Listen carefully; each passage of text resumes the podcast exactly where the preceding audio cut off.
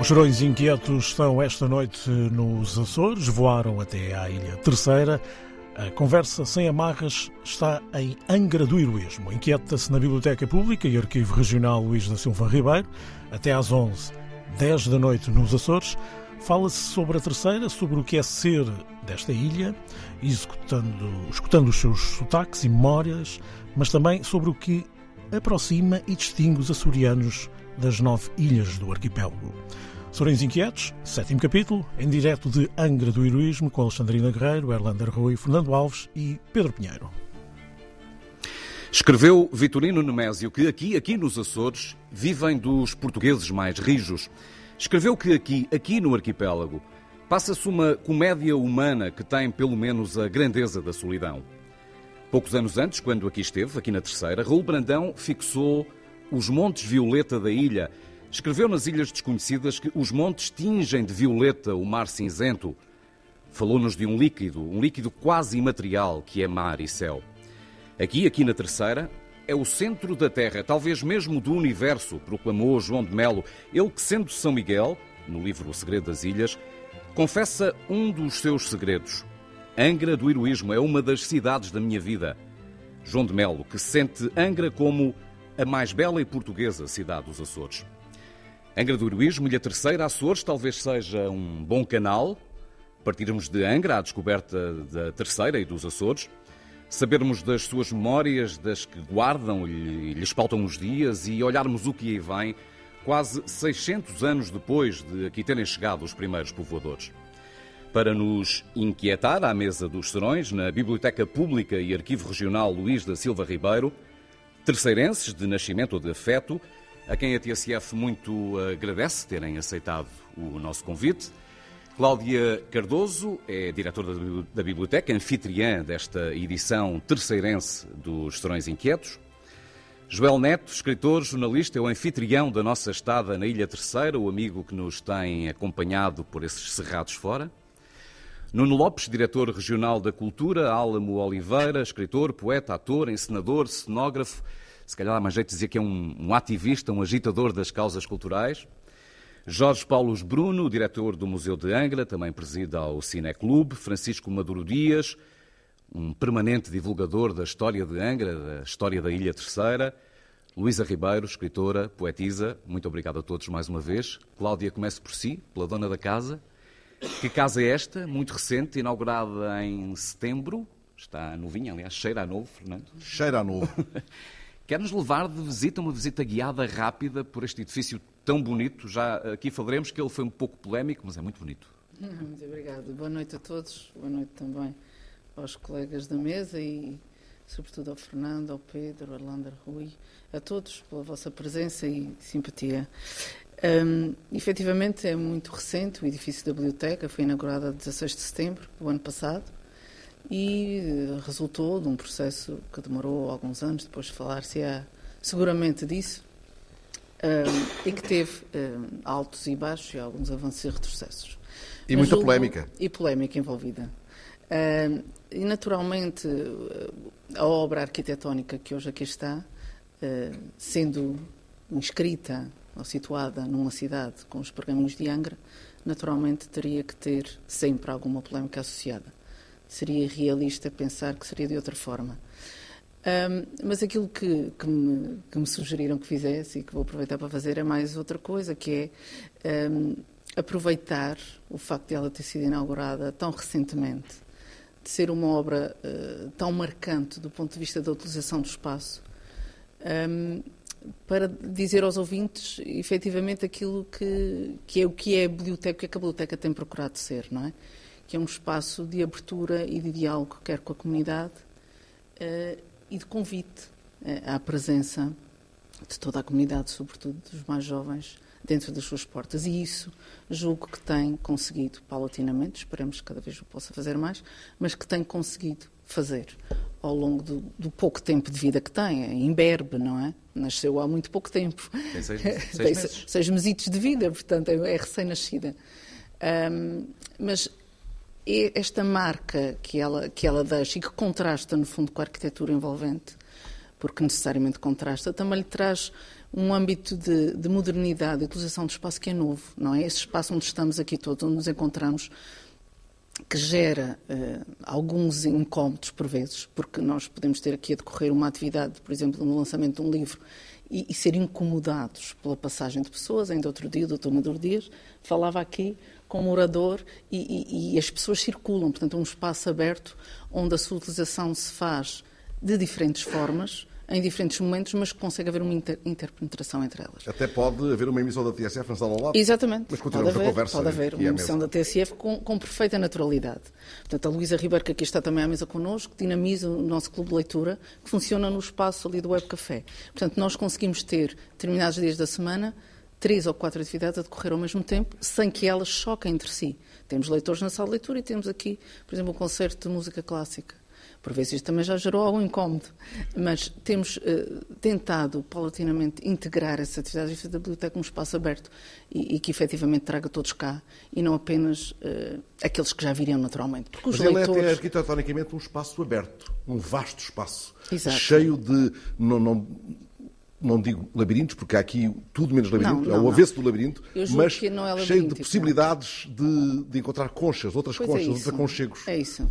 A pessoa, quando entra, eh, pensa. Eh, tem sido assim a forma como os nossos utilizadores nos têm dado esse feedback. É quando cá chegam, uau, afinal isto é bonito. Parece maior. Parece maior, tem uma diversidade de espaços que pode ser utilizado e, e, temos procurado que seja. Tem uma sala de leitura muito extensa em cima, desenvolve-se nestes três pisos, não é? Um piso, digamos, de arrumação, onde estão todos os depósitos, onde está a vasta documentação, quer do arquivo, quer da Biblioteca Regional, porque isso também é importante que se diga, não é? É arquivo regional também, ao contrário por exemplo, sucede lá fora, onde as instituições estão separadas.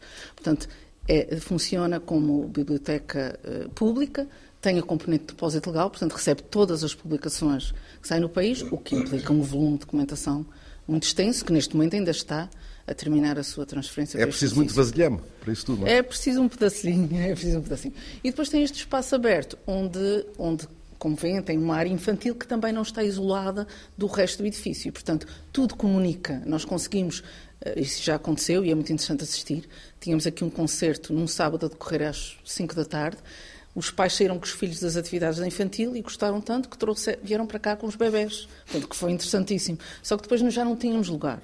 Então fomos buscar ali cadeiras e puffs e, e o espaço tornou-se colorido e vivo com, com, crianças e com bebés a ouvirem música clássica. Acho que é, é do Pedro, melhor que se sabe, pode Sabes pedir. o que é que me estava a apetecer poder confirmar, assim, do nada, do ar?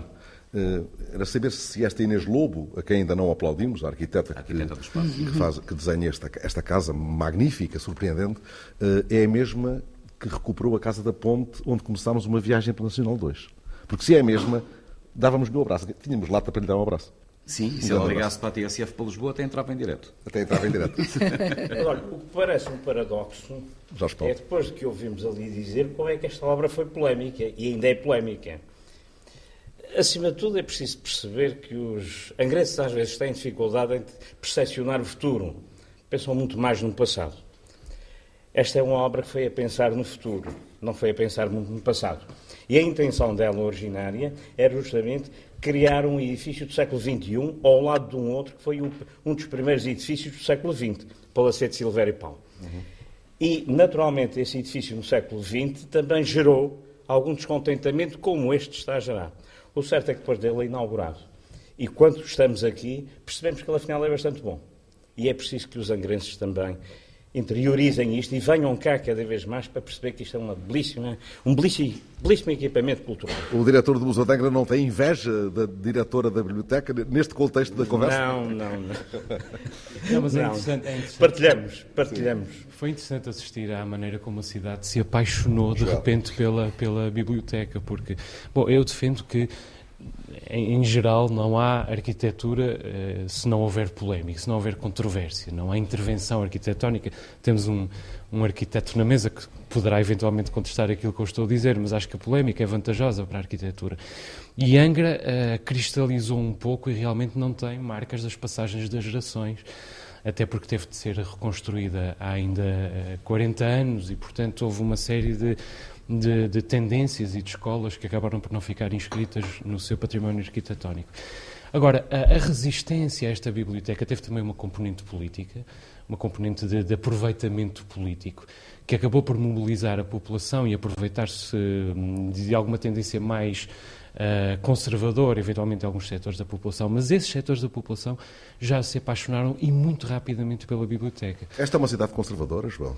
É, eu creio, eu creio que, que as cidades, uh, as, as, os Açores são um bocadinho conservadores independentemente das suas inclinações uh, político-partidárias, são um bocadinho conservadores.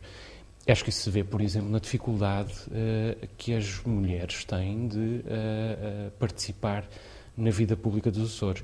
E que, e que, não é uma dificuldade que a sociedade lhes crie no final, eh, do percurso, ou seja, se elas quiserem participar são muito bem-vindas, são imediatamente avocadas, por exemplo, pelos partidos políticos, etc, etc, mas também o são porque são poucas as mulheres que participam, não são motivadas. Muitas vezes na base daquela, daquela rábula da cota, não é? Sim, muitas vezes... Cota aqui quer dizer mesmo cota, não velha. Sim, não, é um facto que, que eu acompanhei... Cuota. Cuota, cuota. Eu acompanhei, aliás, o esforço de alguns partidos políticos para uh, construírem as suas listas para determinados atos eleitorais e, e, a, e a, o grande dilema é sempre encontrar a mulher que vai ocupar o terceiro lugar de cada sequência de três para cumprir a, lei da paridade. Cláudia, já andou pela vida paridade... política, foi difícil? Não, não foi difícil. A lei da paridade não é para as mulheres. É não, exatamente, é para os dois. Podia ser o contrário. Exatamente, exatamente, não é. Mas, efetivamente, há aqui uma parte que concordo com o Joel, de, que há um certo conservadorismo. E também é preciso perceber que Angra, por ser a cidade que é, seja ciosa não é? do seu valor e do seu património. É, estou de acordo. Dos Agora, pergaminhos, dos seus pergaminhos. Dos pergaminhos. Mas também me parece, e eu tive essa conversa com a arquiteta que foi interessante, neste, no lugar onde está implantado, nós temos três edifícios uh, lindíssimos. Temos o Solar dos Remédios, temos a Igreja de Nossa Senhora da Conceição e temos o Palacete Silveira Paulo. Qualquer um deles, como dizia bem o Jorge Bruno, foi, foi polémico, sobretudo a, a parte do Palacete. Uh, não é fácil, neste espaço, fazer um edifício que ombreie com aqueles que lá estão. E, portanto, ter-se-ia sempre que fazer um edifício que dialogasse com eles de uma forma que não, os, que não os ferisse, não é? Porque não é possível fazer nenhum que esteja à altura daqueles, penso eu, nos dias de hoje. E, portanto, acho que nesse sentido este edifício consegue fazer isso extraordinário. Uh, consegue fazer isso. E, sobretudo, aquilo que nos tem acontecido, aconteceu, aliás, uma situação caricata, que conto, nos dias a seguir, um, uma, enfim, não vou dizer o nome, mas um, uma pessoa que, escreve, que escreveu para o jornal Uh, e que foi muito crítico da construção e do edifício em si, da escolha, entrou e encontrou-me casualmente e disse: Olha, tenho, vinha cá só para falar mal disto. foi assim, com esta frontalidade: Vinha cá só para falar mal disto. Mas olha, isto por dentro é bonito. Não vou falar. Isto não é falo, porque isto, isto, é uma democracia, temos todos, todos temos eh, as nossas opiniões e ainda bem que as podemos expressar. Mas uma polémica deste tipo acrescenta também qualidade à democracia, porque claro obriga a olhar sim, para claro uma casa como mais do que, claro que quatro paredes e um telhado em cima. Claro que sim, claro que sim. E é preciso dizer que os descendentes também são um pouco maldizentes. São, são, são. É preciso, são, são, são. Consolam-se a dizer mal. Gostam. São Maduro Dias. São maldicentes por natureza, os terceirenses? Eu tenho estado aqui a ouvir isto e uh, já agora aproveito para dizer duas coisas. Uma delas, não, eu não sou minimamente tido nem achado nessas decisões todas relativamente à biblioteca atual, mas lembro-me que fiz parte de uma comissão que andou pela cidade a tentar encontrar o lugar para a biblioteca. O e lugar que haveria de ser este? Não. Curiosamente, o que aconteceu foi tentar pegar numa lógica que foi assumida pela pela administração pública, na altura a seguir imediatamente ao terremoto, que foi encontrar vidas possíveis para os edifícios meio encalhados. Tendo em atenção duas questões que são bastante complicadas numa cidade, que é um, um edifício encalhado, normalmente é um edifício grande. E um edifício grande é marcante no espaço urbano. E como é marcante no espaço urbano, é complicado se a gente lhe muda a função, porque de repente os acessos que a cidade lentamente foi criando àquela coisa deixam de ser necessários e passam a ser outros. Ou seja, não é, a gente não pode mudar uma função por outra, assim de repente, numa cidade, sem se arriscar a alterar completamente as circulações e dar cabo do, do tecido uh, construído que é a cidade. E nós andamos aí a discutir um bocado onde é que havíamos de pôr. Isso no âmbito do Gabinete da Cidade? Hum, sim, no final do âmbito do Gabinete da Zona Classificada. E a questão que se colocou foi onde é que vamos pôr a biblioteca para que ela seja um templo de saber, um templo de literatura, um lugar, um lugar importante numa cidade de cultura, e ao mesmo tempo onde é que vamos encaixá-la para ser alguma coisa que ajude a salvar uma das ruínas dos monos que a cidade ainda tem, ainda tem uns três ou quatro, enfim, valentemente grandes, uh, onde é que a gente a vai pôr? Isso foi pensado e depois de repente foi decidido que seria aqui. Eu lembro de uma conversa com a arquiteta, eh, que a arquiteta disse, aliás, foi na apresentação do projeto, que ela disse qualquer coisa de que não era fácil, até porque isto, perante a enormidade de dimensão do programa, isto era um lugarzinho um bocadinho estreito e esconso. Ela não usou esses termos, eu estou a ser um bocado mais literário, mas era um bocadinho estreito e esconso para meter tudo o que lhe pedia. Porque a doutora Cláudia falou da questão exatamente do depósito legal. O depósito legal é, é, é, é cancerígeno porque aquilo é, é, são X metros de prateleira cada ano eh, e, e eh, enquanto que um cancro acaba por dar cabo da pessoa e para ali mesmo, o caso do depósito legal, ou a gente dá cabo do depósito legal que ninguém quer aqui, nem ninguém quer em Angra, mas ou então a gente há de ter mais metros de prateleira a, menos que se passe para a literatura Mas não vê vantagem no depósito legal? Vejo muita vantagem no depósito legal. Uh, agora, a questão é que o depósito legal, do ponto de vista prático, de quem tem de gerir uma coisa destas, tem X metros de prateleira que têm que ser uhum. ocupados. E, portanto, chega a uma altura que a, a pobre da arquiteta lhe disseram você tem que arranjar uma biblioteca que não tenha problemas de espaço até quase 2030, 2050. 50. 50, o limite que der. E, portanto, eh, arranjaram-lhe um sítio apertado, um sítio metido no meio disto tudo, e um sítio que tinha que ter a possibilidade de expansão que as outras bibliotecas e arquivos, por exemplo, dos Açores não têm, porque elas não têm essa questão de depósito legal. Aliás, quantas há no país que têm essa incumbência? Duas, não? Não, não, onze. mais? Cerca, onze. cerca de 10, 11, sim. não sei se há pouco passou bem essa ideia, esses, esses estatutos de depósito legal. Ou a Moçambique e Angola deixaram de ter. No Brasil, o Brasil tem ainda. O Real Gabinete, Real, é, Real, Real Gabinete de Poderes de Leitura. São 14 só sublinhar a ideia de que esse depósito legal significa, esse estatuto de depósito legal significa que todos os livros que são impressos no país Há um exemplar, dois livros, periódicos. Um, um. Todas... Livros e periódicos, todos. Catálogos de parafusos, como eu costumo dizer também. Tudo, é verdade. Tudo o que seja tudo impresso, há um exemplar, exemplar vem para a Angra. Tudo o é. que tem, tudo o que é numerado, que tem registro, tem ISBN, também um exemplar. Cláudio, deixa-me ser um pouco provocador. É, é provável que eu possa, estou, vou dizer uma enormidade, porque mais tarde é que esteja aí, que eu possa não encontrar um, um exemplar do Gaspar Frutuoso, mas encontrarei o boletim da Associação dos Técnicos de Contas uh, de sim, 2013. Não é bem assim. Não, claro, eu... contra o Gaspar Frutuoso. Eu sei, eu sim, sei. Sim, estou a dar um exemplo, esticar a corda, deliberadamente. Mas é, é, mas é mais temos... provável. É, sim, é mais provável. Este, este, depósito legal foi concedido em 79. Era secretário de Estado David Mourão Ferreira. Uhum. Que veio aqui na ocasião em que a região adquire a Biblioteca do Nemésio, que está aqui. Exato, que está aqui. E o Governo da República, Secretário de Estado da Cultura, David Mourão Ferreira, anuncia que a Biblioteca Pública de Angra passa a ter o depósito legal. 79 por via da aquisição da biblioteca sim, sim. do Nemésio, que está cá. Está, é? Parcialmente. A parte que está a parte cá. melhor, foi digamos assim, está na Biblioteca Nacional. A que veio para cá, salvo foi aquela que, em teoria, estava a ser guardada para regressar a Goa quando Goa voltasse a ser entregue a Portugal. Eh, porque a biblioteca de Goa tinha direito ao depósito legal.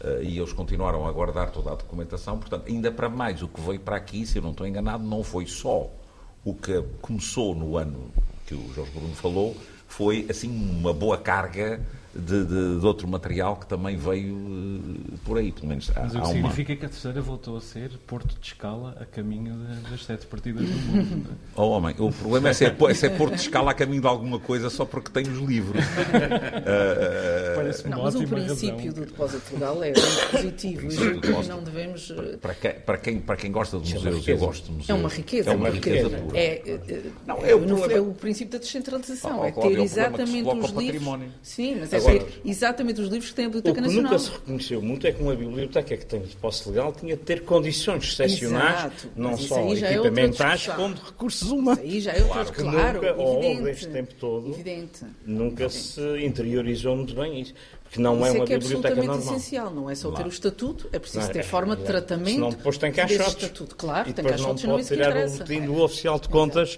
porque ele, ele existe, há claro. um caixote alguns aí para dentro, não é? Antes de sairmos do, do, do, da biblioteca, temos que ouvir o arquiteto, não é? Que é o que está ali calado sem... E é o que manda mais nesta mesa, é o diretor-geral da cultura, não é? Mas é arquiteto... E às tantas já notou ali uma certa disparates que nós dissemos do ponto de vista técnico. Nuno, se faz favor, sobre a biblioteca e toda a polémica que isto causa. Eu tenho os vossos nomes, portanto não é disparate nenhum. Mas eh, eh, eu penso, independentemente do, da qualidade do próprio projeto, eu penso que há uma questão eh, num planeamento de uma cidade que é fundamental. E esta é uma questão de estratégia que tem que ser implementada e que vem, infelizmente, o que nós assistimos aqui, como noutras cidades, é uma discussão a posteriori. A grande polémica é feita no momento em que há decisão, no momento em que se constrói e não no momento em que se propõe a decisão. De qual o sítio, de qual, digamos, de como é que isto se organiza. As pessoas não querem participar, não têm participado, é mais cómodo ser crítico do que propriamente participar nessa discussão. Eh, uma, um, os equipamentos são fundamentais, eh, digamos, na organização de qualquer cidade. Como diz o Maduro Dias, uma refuncionalização, e muitas vezes a refuncionalização estatal é o. E mesmo até quando mudamos para questões turísticas, hotéis, depois está muito em moda no centro das cidades, o pé é maior que o sapato e, portanto, muitas vezes o património não resiste, não resiste ao, digamos, ao programa. E, e aí começa o primeiro problema. É a adequação de um programa ao edifício e às condições que existem. Eu penso que aqui existe um outro, que é a cidade, infelizmente, na minha opinião, nunca saiu deste limite. Diz-se que a cidade conserva o seu limite original, e eu digo, é verdade, mas infelizmente porque a seguir martela-se a cidade todos os dias com a necessidade dela ser atualizada. Um edifício deste tipo, na minha opinião, é, como foi a, Expo, digamos, poderia ser fundamental ao nível de crescer a cidade para uma zona industrial que precisa ser revitalizada e que está mesmo aqui ao lado, nas traseiras da, do Liceu, da, da Escola Emiliano de Andrade, portanto, aqui próximo. Sem ter que provocar esta onda de choque. Não estou a dizer que a biblioteca é interessante ou não é interessante em termos de edifícios. Estou a dizer é que a definição, a estratégia que está por trás da organização das cidades, se existiu estratégia, eh, digamos, não contemplou e não contempla, digamos, o pensamento mais ambicioso que a cidade deve crescer, que a cidade deve expandir, até para que as diferentes áreas da cidade possam elas respirar e continuar a sobreviver. Portanto, se nós temos uma cidade que, inclusive, é classificada, e eu já o disse, isto é como um envelhecimento de uma pessoa. As cidades são seres vivos, são exatamente iguais a pessoas. Eh, tem que respirar, tem as suas estruturas e todos os seus membros fazem parte de uma estrutura orgânica, qualquer amputação significa uma forma de ser diferente. Uma cidade tem que ter liftings, como tem uma pessoa, digamos, uns cremes para corrigir, para não envelhecer, enfim, até para continuar a despertar o amor do parceiro ou de outros, enfim, mas tem esse processo de envelhecimento e agora a pessoa gosta naturalmente de envelhecer, mas envelhecer, digamos, com cuidado com proteção e sem de repente dizerem que ele é velho, não tem interesse, vamos embora. Não, quase que não existe. É que o risco seria de aquele é novo. Não, uh, o problema aqui é cortamos um braço e em vez de, em vez de um braço de, digamos, de osso e carne e pele, é um braço biónico. Portanto, uma prótese. É uma prótese. E isso é que é a questão fundamental na cidade, é que a cidade tem que crescer naturalmente. Obviamente que há choques, obviamente que a cidade é feita por fragmentos. Sem navios é, encalhados à tona, porque já, tem, já os tem bastantes uh, eu, submersos. Eu não, eu não digo que a cidade não tenha que ter edifícios novos.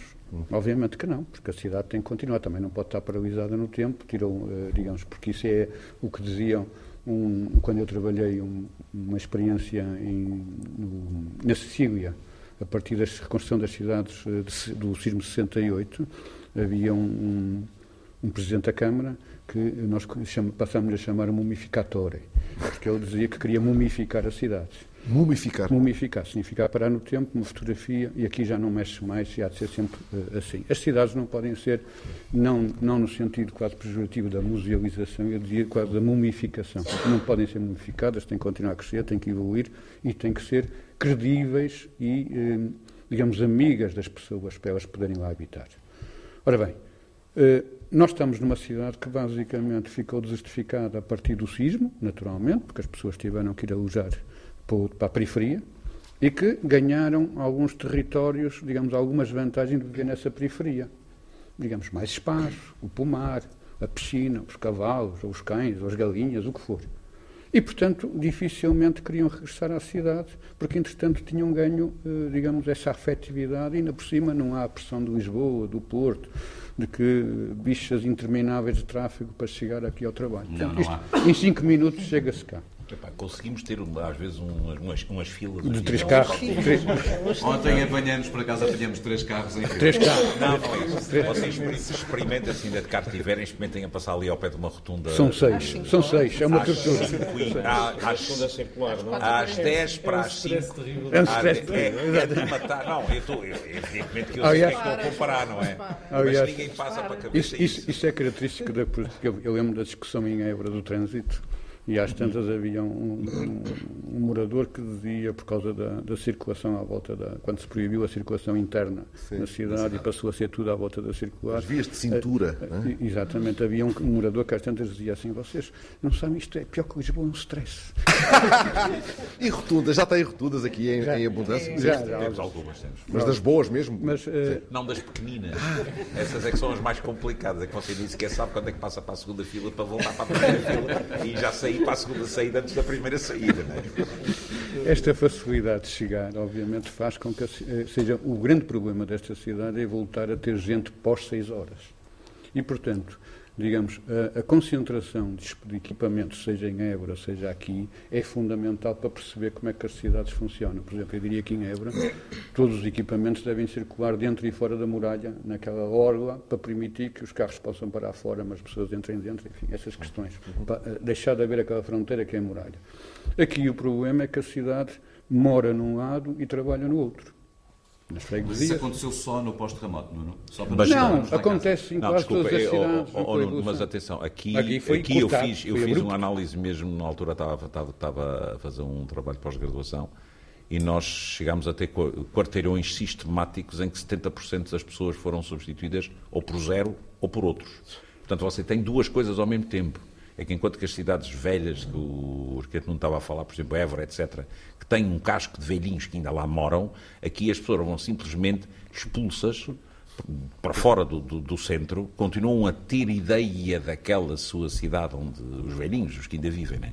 continuam a ter ideia daquela sua cidade que desapareceu, mas cerca de 70% a 80% de, da maioria dos quarteirões modificou a sua paisagem humana. O que quer dizer que você nem sequer pode falar com a pessoa que é dono da casa, você vai construir isto, vai dar cabo do quintal, vai aquele araçaleiro ou aquela árvore tão bonita, porque toda a cidade tinha árvores no quintal. Mas foi respeitada a maqueta antiga, é isso? Não, não. não, não, não no essencial, não. não uh, digamos que se vir fotografias de 1979, 1985, ou uma, uma interpretação, há uma, há, há, há, uma interpretação, não é tão, não é tão, não é tão, não é tão, não é tão líquido dizer que ela ficou como era ficou bastante parecida com o que era. Nós ainda nos reconhecemos nos cantos das teve casas. Tal lifting. Mas teve... Francisco, o tempo é, é terrível no, no, modo como ataca a nossa memória. Deixe-me só situar quem está lá em casa, que estamos a falar do sismo de 1980, Exato. que destruiu 80%, do edificado de Angra. Da ilha. Da ilha e 50% aqui em Angra, ajudem por favor. Não, 75%, 75% daqui, entre 75% e 80% do, em geral. Uh, a parte quer em Angra, quer na ilha, na sim, ilha sim, sim. A parte menos afetada foi a zona da Praia da Vitória. Há pouco, quando estava a falar das pessoas que saíram, os quarteirões, coisas são diferentes, pode haver lá, lá em casa quem não esteja exatamente a perceber, estamos a falar de um sismo que vai a caminho dos 40 anos. E estamos a falar de um sismo que pôs cerca de 30 mil pessoas instantaneamente sem casa. No dia, num dia 1 de janeiro. No dia 1 de janeiro. Felizmente que foi à tarde. Daí a grande diferença em relação a Évora, Porto, Coimbra, Sim, etc. No corte. Esta cidade desertificou-se em função Sim, de, um, de um terremoto. Abruptamente. Uh, ela manteve a sua estrutura urbana e isso uh, é assente. Agora, todo o resto é uma reconstrução. Casos pontuais de restauro. Sim. Uh, pronto, restauro dos anos 80, com as tendências e as teorias de restauro dos anos 80, mas acima de tudo uma reconstrução. Um pouco à semelhança do que, mas, do eh, que era no século XIX, talvez. Tendo o mesmo problema que outras cidades têm, digamos, a causa terá sido diferente. Uhum. Hoje discutimos turistificação dos centros históricos. Eu diria que e muito mais aguda, não é? Acontece de um momento para o outro. Não, é, grupo, não é, não é, um é radical e, além do mais, fez com que as pessoas ganhassem, digamos, uma relação com a nova casa eh, enquanto eh, houve a reconstrução, que depois dificilmente os faz regressar. Sim. Coisas diferentes, por exemplo, nos outros centros históricos, em que muitas vezes são os novos que saem, porque as cidades são subocupadas, e depois, quando os pais morrem, muitas vezes os jovens regressam e, e, já, e já redesenham as casas e descobrem que, afinal, digamos, há uma, uma plasticidade na casa antiga, deitando um tabique abaixo, deitando, hum, hum. de repente surgem espaços fantásticos. E isso acontece neste momento em algumas cidades, a propósito do alojamento local, a propósito de, outra, de outras questões. Mas para dizer-vos que o que acontece nas cidades, e, e nomeadamente também aqui nas cidades do, do, dos Açores, eh, algum abandono, alguma justificação, que é diferente de Angra, é provocado muitas vezes porque as pessoas, eh, digamos, não têm motivação, têm outras causas. Os turistas só vêm ocupar as casas que já estão abandonadas, não são eles que expulsam as pessoas, as pessoas já não estão lá. Aqui, a questão da, da de, exatamente, quando se vive um movimento abrupto de, de, ruptura com aquilo que estava estabelecido, e a cidade é redesenhada, tem um restyling de alguma maneira organizacional e dos edifícios, o desafio agora é como é que se organiza a cidade e como é que se capta a cidade. A cidade, hoje, quando se está a discutir o turismo e o património mundial e até que ponto ela é reconhecida digamos, até que ponto é capaz de atrair turistas. Eu diria que é uma cidade que é muito pouco capaz de atrair turistas, coisa que é estranho quando o património mundial tem uma atração brutal uhum, o turismo. Uhum. É ele próprio chamariz, sim, claro. É ele próprio chamariz. Mas, uh, repare, os Açores são, são, obviamente, uma região conhecida, uh, digamos, fundamentalmente por uma natureza que não é tão intocada como isso, porque são paisagens culturais, são, são, são paisagens trabalhadas e, portanto, tem identidades, tem cultura, tem uma forma específica de viver em cada ilha e este conjunto faz a identidade, digamos, açoriana. E, e, mas, eh, digamos, no, na área construída nós estamos a falar de pequenos núcleos, sempre. Estamos a falar sempre de pequenos núcleos. E, e com pequenos núcleos que ainda por cima que estão desertificados ou que não têm população, não são nada atrativos. O património mundial não é só o edificado, é, digamos, eh, eh, a alma que lá está, e a alma é dada pelas pessoas, a personalidade. E, portanto, não havendo isso, a cidade não é capaz de gerar essa atratividade. Portanto, o equipamento, esta distribuição, esta organização que tem a ver com a biblioteca, na minha opinião, perdeu a hipótese de expandir a cidade e de dar uma dimensão, digamos, de, de outros equipamentos mais atrativa, complemento daquilo que a cidade está. Vamos ouvir a Luísa, que ainda não ouvimos. Onde é que a gente encontra os seus livros aqui, Luísa Ribeiro? Eu não tenho livros no plural. Primeiro, boa noite, quero agradecer também estar aqui. Que também anima o clube de leitura cá, cá, na, cá na biblioteca. Conversa.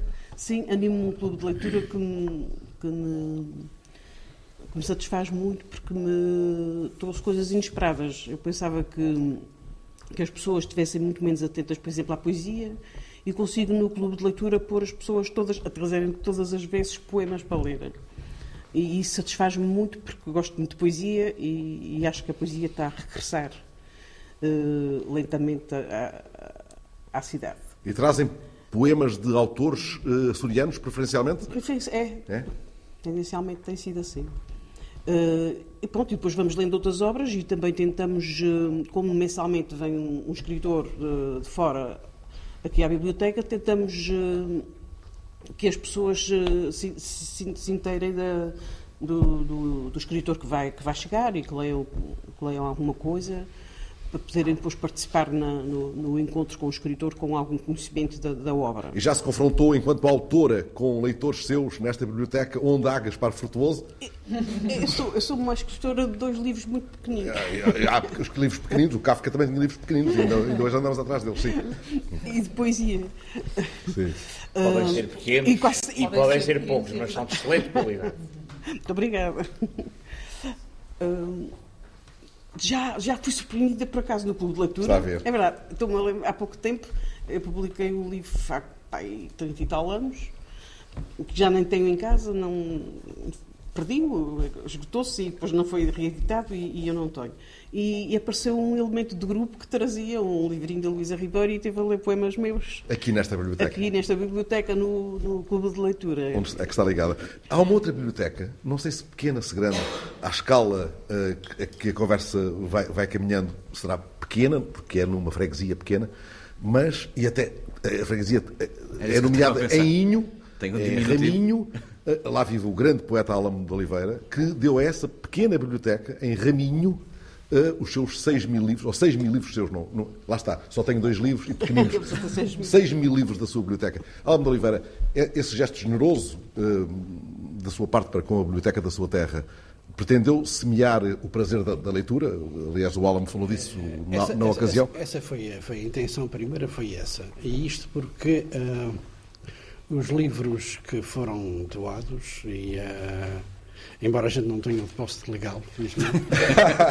mas, estamos, mas estamos também a ficar... Você arranjava lá um cerrado para os, para os guardar. Estamos também a ficar com pouco, com pouco espaço. Esta aqui, esta aqui é a verdade. Estes 6 mil vão aumentar em pouco tempo para 9, e de maneira que uh, a gente está com, com, com, com esse problema. A, a Dávida prende-se porque é uma biblioteca muito heterogénea, é uma biblioteca que é feita com aquilo que eu, uh, que eu uh, gostei, de, gostei de ler e, uh, e que quis ler. E também é uma biblioteca feita uh, que resulta de dois suplementos literários uh, que, que, eu uh, coordenei aqui no, nos Açores, mais concretamente aqui no, em dois jornais da Terceira, e em que as editoras mandavam todas as semanas pacotes e pacotes de livros, às vezes para, para dizer apenas uma frasezinha sobre o livro e publicá-la dentro de um suplemento daqueles.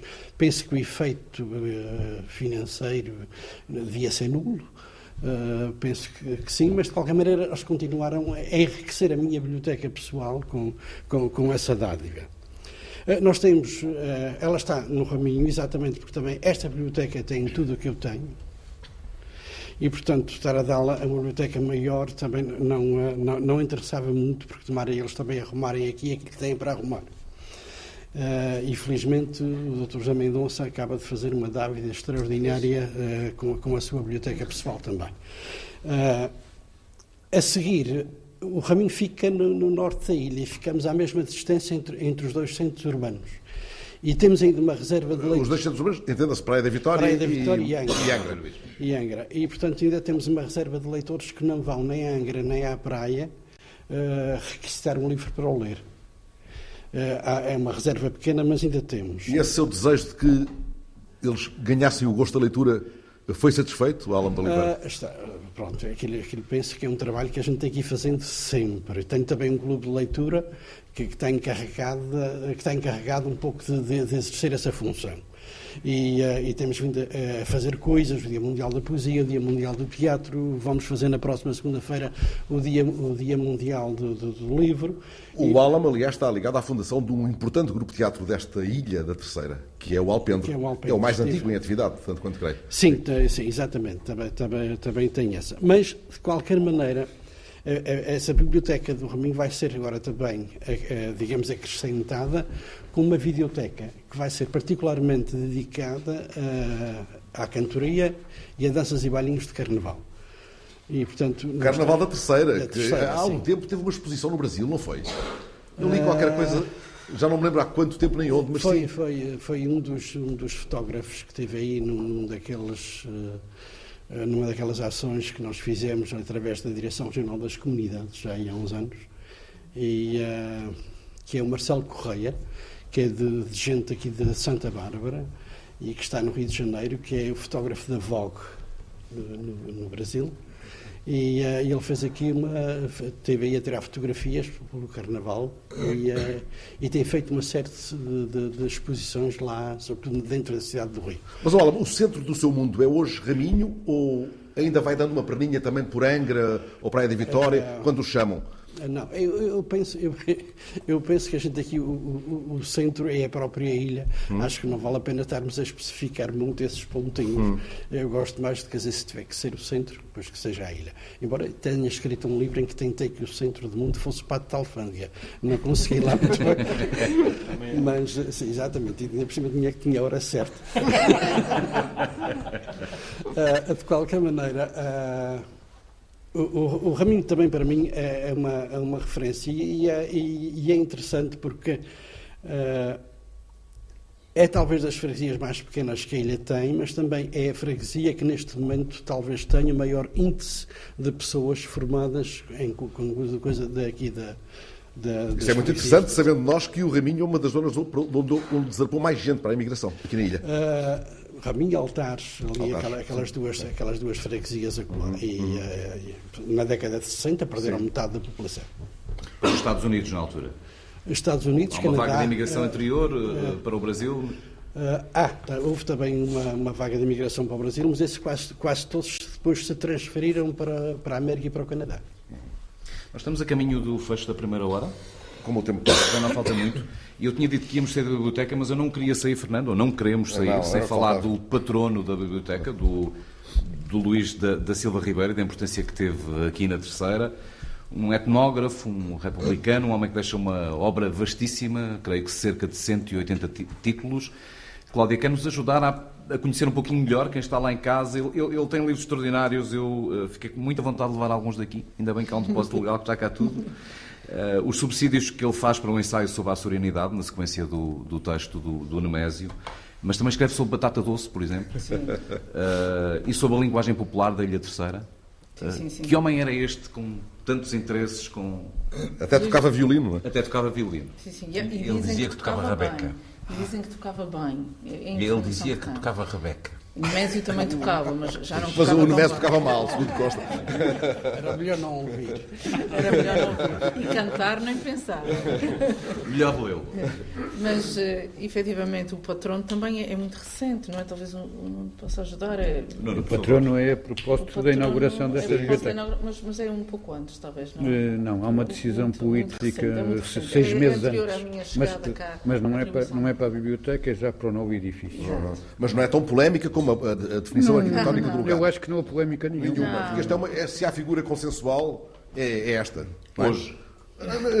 Ao longo da sua própria vida, ele, ele, ele, cruza mudanças de regime e passa incólume, não porque fosse alguém que percebesse muito bem o que é o entre os pingos da chuva, mas porque tinha posições firmes. É a letra que eu faço. Recebe, por exemplo, Marcelo Catano, se não estamos em erro, aqui na, aqui na terceira. Para Sim. consultas, como jurisprudente. Sim, na altura, na altura, da, na altura do Estatuto da, das Juntas Gerais. Exatamente.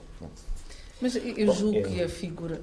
Diga, diga, Sim, Queríamos histórias, eu sempre ouvi, eu não o conheci, mas sempre ouvi uma história de Luís da Silva Ribeiro. Quando lhe pediam um parecer, ah. ele perguntava logo de antemão: é para sim ou é para não? Mas isso não continua a ser assim. Nem para perder. A escrever alguns não valia a pena. Sim, os pareceres, nós também são um pouco é, assim. teorizou não? algo que ficou para, para a posteridade. Fez jurisprudência. Fez jurisprudência.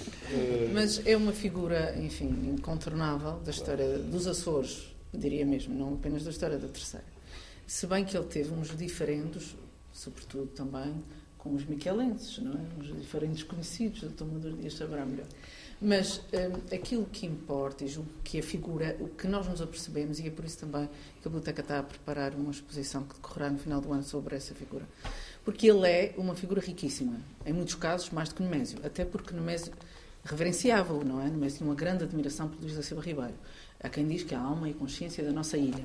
Sim. E, e ele... O próprio Nemésio, não é? O Nemésio, sim, sim. sim. Há uma, uma frase, o jogo de Corsário das Ilhas. Aliás, que é dedicado ao, ao Luís. É dedicado ao Luís Ribeiro. À memória de Luís da Silva Ribeiro, que foi alma e consciência Exato. da nossa ilha e dos Açores. E ele, e ele tinha por ele grande amizade, eram amigos, não é? Trocavam vasta correspondência, mas para além disso, ele era uma figura em que Nemésio se inspirou para muito daquilo que escreveu e fez. Agora, há aqui uma diferença que todos os que estão à volta dessa mesa e outros sabem, que é a diferença entre quem sai da ilha e quem cá fica, não é? Pois, pois. E Nemésio teve a projeção que teve porque posso, também... Posso dizer uma coisa? Ele tinha uma preocupação que é rara nas pessoas que cá ficam eh, e o, aquilo que a doutora Cláudia disse é muito importante para perceber o, o espírito de, de muitas coisas que se passam aqui nas ilhas. Eh, ele sempre dizia, eh, pelo que eu ouvi de casa, meu pai era amigo dele. O seu pai, aliás, pintou um retrato ao óleo dele, não foi? Exato. Pois em memória dele. Sim. Eu gostava imenso, eram, uh, eram muitíssimo amigos. Ele dizia o que é importante. Ele tinha estado em Coimbra e havia um gasómetro do lado lá da ponte. E ele dizia que o que era importante era ser conhecido para lá do gasómetro. Ou seja, sistematicamente ele tinha a consciência de que estando aqui a pessoa tem que ser eh, tem que, tem que passar para lá do gasómetro. Uh, e, e, isso ele tentou. Uh, ela estava a dizer, a doutora Cláudia estava a dizer uma coisa importantíssima que era o, o Nemésio era incontestavelmente um indivíduo, senhor de uma qualidade escrita fantástica. E passou para lá do Mas há, sim, eh, mas olha que ele é, eu lembro-me de haver gente quando quando quando se perguntou porque é que não havia uma praça Vitorino Nemésio na praia de Vitória, eu lembro-me de praienses absolutamente uh, conscientes do seu gosto pela sua cidade mas o Nemésio vive sempre lá fora, para que é que alguém vai pôr o nome dele? Pois, mas isso é a maldicência da terceira. Aí não, é uma, eu não diria que é maldicência, é uma questão de expulsar. Porque uma coisa é dizer mal por dizer mal, outra coisa é dizer pura e simplesmente, que é uma, uma das coisas que eu, que eu já, já, já, já me deparei várias vezes, quando às vezes, sobretudo brasileiros que querem saber as suas raízes, ou, ou indivíduos que estão na Califórnia desde o século XIX, querem saber as suas raízes, e há uma espécie de um corte. Não sei porque é que essa coisa acontece, mas a pessoa imigra, o imigrante imigra. E os de cá ele imigrou, cortou o braço e eu não quero saber daquele ramo mais vez nenhuma. Nós não sabemos nunca mais o que Uma é que se passou Uma certa tendência para excluir, não isso é próprio do género humano. É? Perfeito, está bem, mas aqui acontece e tem um impacto brutal. Quer dizer, essa história da Praia da Vitória, preferi não ter nenhuma praça, nenhuma rua, nada chamado. Mas agora também já, já tem superado. Agora tam também tem uma coisa chamada Via Vitorino Mésio que também ainda está. Está um. Que é assim um bocado exagerado que a gente passa a sair à hora para De qualquer maneira, não me parece muito justo ligar o facto de ter vivido grande parte da sua vida em Lisboa uh, diretamente à projeção do Nemésio como autor. Sim, que é não, não, eu não estava a ligar isso, eu estava, eu estava a dizer era a importância apenas. Uh, não, eu não dizia isso. O que eu estava a dizer. E parece que devemos comparar o Luís da Silva Ribeiro com. Não, com o que é bem preciso perceber é que o Luís da Silva Ribeiro foi um homem da Primeira República. Hum. E a partir de um determinado momento, quando entra o Estado Novo, Luís da Silva Ribeiro fica praticamente a chefe de secretaria da Câmara. Certo, certo, certo. E, aproveita para fazer enormes trabalhos. Mas ele aproveita para fazer enormes trabalhos, exatamente porque era secretário da Câmara. Mas o Ministro da República ele é um homem emblemático nesta ilha, não é? Ele chega a ser Presidente da Câmara, o Ministro Ribeiro, chega a ser Presidente da Câmara logo em Sim, quando teve ali, logo no início da República. Aliás, está ali, administrador de Conselho, logo na República, 911. Sim. Não, é, não chega a estar um ano, mas é, é mais do que meio ano. Mas ele era, como, como dizia o Jorge Bruno, ele era efetivamente desalinhado, não é? Era um teve, homem desalinhado. Teve diversos Sobreviveu, problemas. mas desalinhado. Sim, sim, sim. Não foi, foi, grandes benesses foi passando nos pingos da chuva, mas nem sempre com facilidades. Há um episódio, ah, aliás, em que ele é suspenso. Ele esteve sim. suspenso, sim, sim. esteve sem ordenado, sem vencimento, o que era grave. Porque acolheu deportados, ou arranjou o alojamento para deportados. Sim, os deportados da, da volta de 31 que vieram para cá. Aliás, nós temos uma fotografia cá no Espólio muito interessante disso. Com, com, ele, ele, com os ele com, com os deportados. Sim. E ele era, Agora, julgo eu, um homem muito corajoso, não é? Sim, sim. Aliás, para assumir as ideias que assumiu e não se vergar. Na altura em que o fez, não é? Ele continuou Agora, a usar a gravatinha vermelha no 5 de outubro, mesmo durante o Estado Novo. O grande desafio neste momento é explicar aos angrenses e aos quem, quem foi o Luís da Silva Ribeiro. Porque nós sabemos, mas a maior parte das pessoas não sabe. É a biblioteca está a pensar nisso. Nós temos previsto, quer um, claro. uma exposição, que até será em parceria com o museu, porque curiosamente o museu tinha previsto uma exposição de etnografia, ele foi um grande etnógrafo e, portanto, juntámos aqui. Um, e, e, e, além disso, temos também, está previsto o lançamento, por exemplo, de um livro de banda desenhada sobre a videoobra dele para os jovens, não é? Para explicar aos jovens. Porque a questão é: as escolas visitam a biblioteca e perguntam, quase sempre, mas quem é afinal isto, Luís da Silva? Temos que, temos que lhe explicar. São, são 10 da noite, 9 da noite, aqui nos Açores. Está com os Serões Inquietos, hoje em Angra do Heroísmo, na Ilha Terceira. Conversamos sobre o que é ser desta ilha, mas também sobre o que assemelha e distingue as nove ilhas do arquipélago. Connosco Cláudia Cardoso, diretora da Biblioteca Pública e Arquivo Regional Luís da Silva Ribeira, a nossa anfitriã. Diretor Regional da Cultura, Nuno Lopes, eh, Álamo Oliveira, Joel Neto, Luísa Ribeiro, escritores, eh, poetas, também o Francisco Maduro Dias, saltei aqui ninguém. O Jorge Bruno, diretor do Museu de Angra. Sabes que são velhas e cantorias? Eu devo dizer, Pedro Pinheiro, que com o nosso querido amigo Joel Neto fui encontrar talvez o mais antigo cantador de velhas em atividade. Tão antigo que já nem se lembrava da letra de uma das velhas mais famosas que ele próprio andou aí a soltar aos Eu ouvi essa reportagem extraordinária que vamos projetar aqui neste mesmo espaço amanhã. A reportagem leva-me à estrada do Paraíso, do Fernando e do Erlander Rui, que também está aqui connosco, a partir do livro do, do uh, Joel Neto, e lá aparece esse cantador, seja de velhas ou de cantorias, é sempre um cantador, Joel? Uh, sim, é uma, digamos que é, que é um, será que é um, um açorianismo, um terceirismo, Uh, nós temos muitas, muitas pessoas, é assim que, chantamos, que, que chamamos aos, aos cantores de, de velhas. Esta é uma das, das nossas tradições, há muito, elas continuam muito pujantes. É mesmo cada terceira? Assim, é cantigas ao desafio, há em vários sítios. Mas com malagueta, com muita malagueta, não é? É uma, é uma cantiga malandra, da terra. Assim, que relata a história de velhas rurais, normalmente desejosas, de agarrar o jovem uh, uh, varão filho da vizinha. Uh, e é uma das nossas tradições que vive um momento de, de, continua a viver um momento de grande pujança. Aliás, a cultura tradicional uh, na terceira uh, vive um momento de, de, grande pujança, ao ponto de, quiçá até se viver um pouco sob essa ditadura, mas o facto é que existe uma pujança extraordinária. Mas isto, se calhar, nada melhor do que ouvi-las e começar por ouvir as velhas. Pode ser?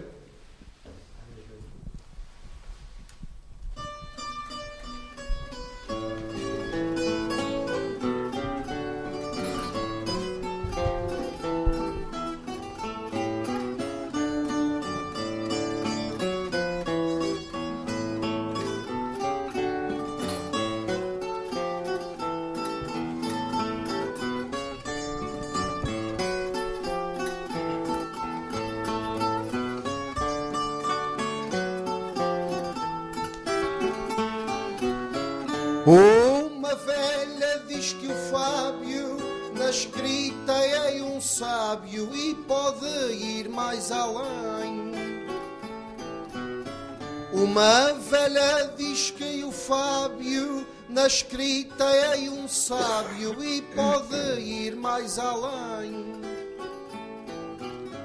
Diz que ele é uma vedeta e que tem uma caneta que escreve muito bem.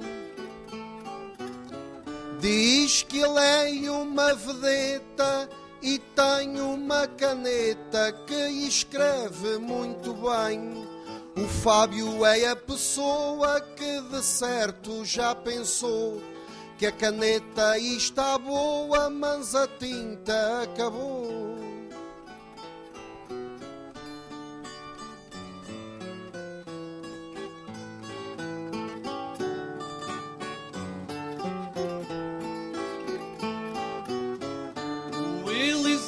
tenho uma avó, coitadinha, vive só e eu gosto muito dela.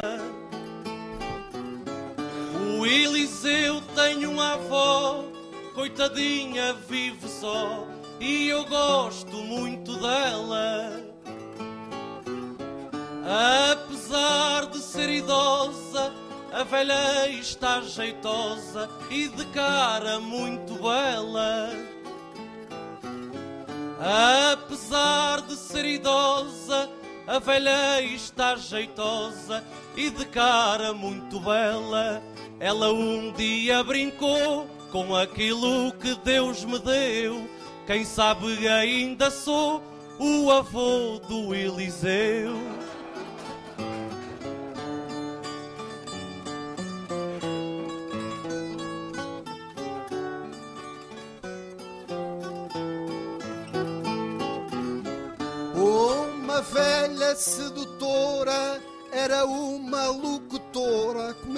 Microfone fez fama. Uma velha locutora era muito sedutora, no microfone fez fama. Um dia foi para uma adega com este meu colega e fizeram um programa.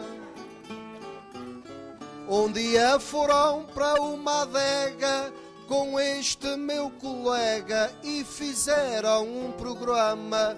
Um programa começou com um pequeno aceno, mas a velha não gostou, o microfone era pequeno.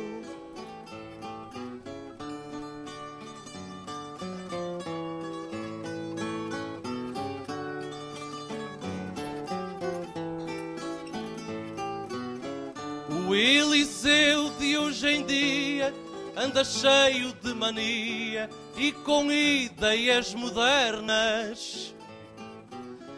O Eliseu de hoje em dia anda cheio de mania e com ideias modernas. Ele até já tem audácia para ir comprar à farmácia produtos para rapar as pernas. Ele até já tem audácia para ir comprar à farmácia produtos para rapar as pernas. Ele está aqui ao lado com um sorriso de afeto. Diz que está apaixonado pelo escritor Joel Neto.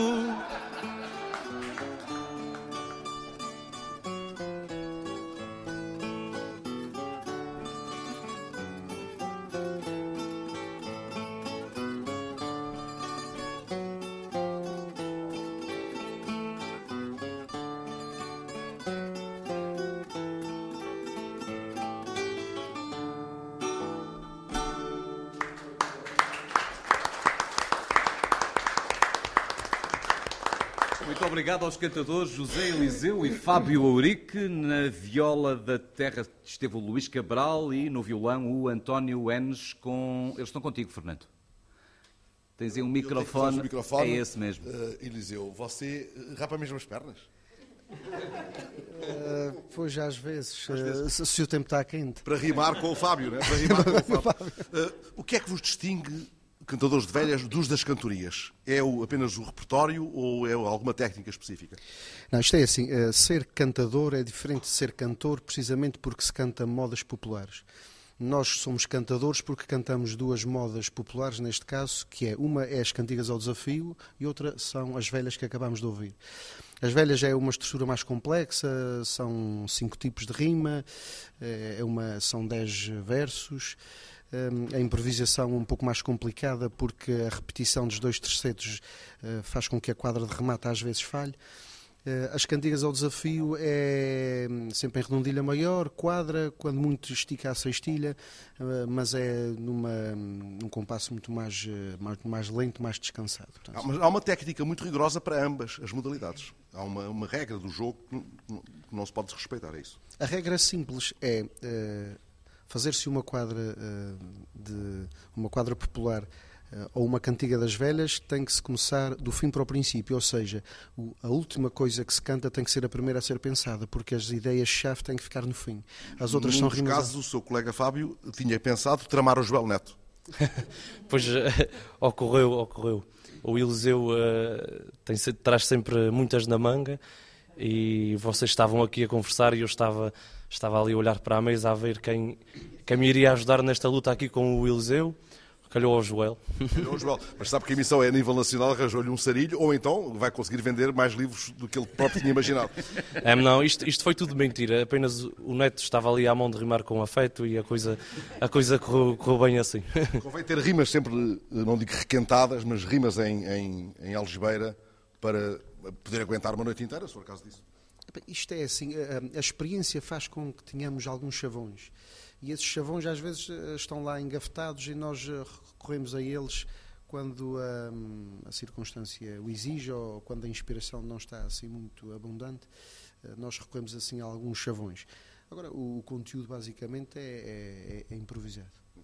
Uh, António Menos, o senhor é de São Jorge. Eu sou de São Jorge. Uh, há alguma técnica especial para acompanhar a viola estes maduros da terceira? Ou lá em São Jorge isto também já é prata da casa. Também já é prata da casa em São Jorge Cantorias, embora não com, com tanta frequência como aqui, como aqui na Ilha Terceira.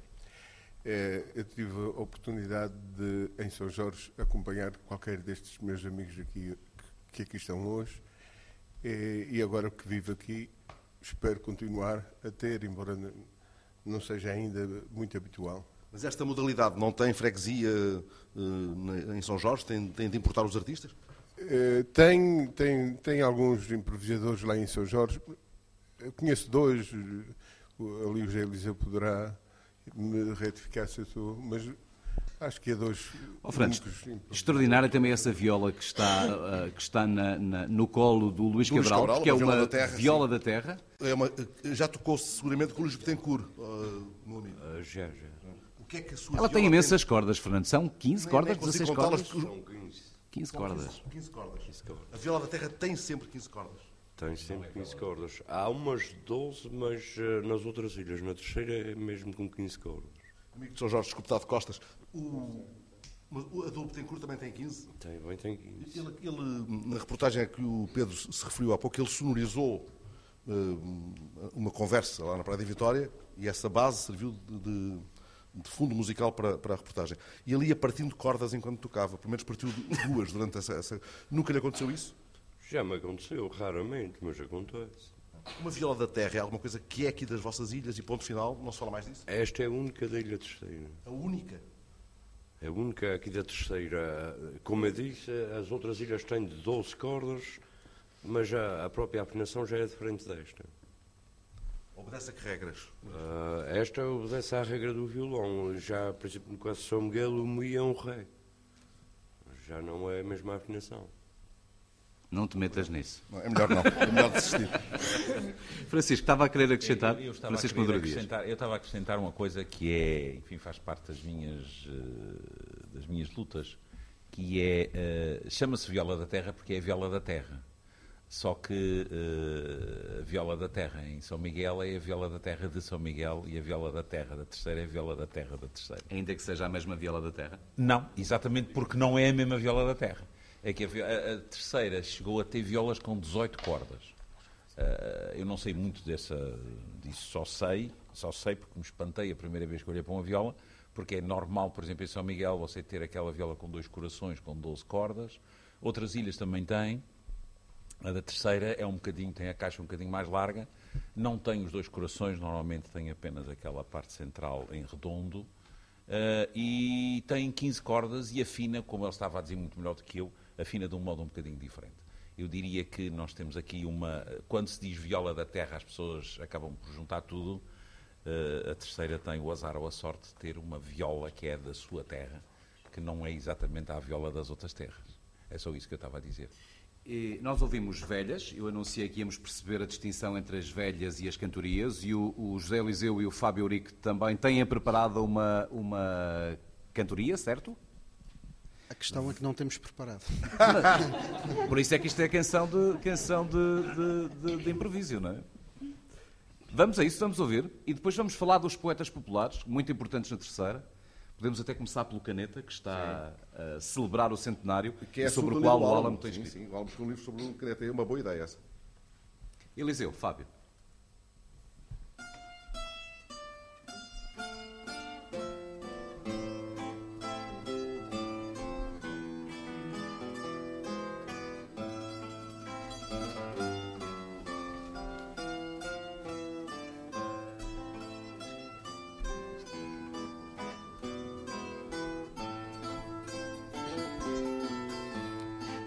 to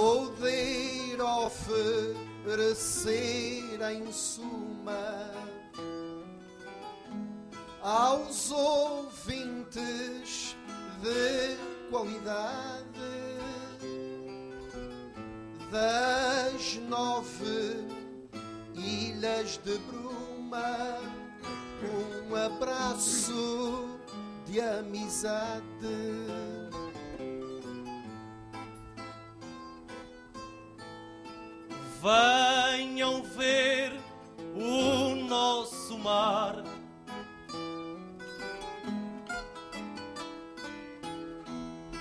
Nesta ilha cheia de luz, temos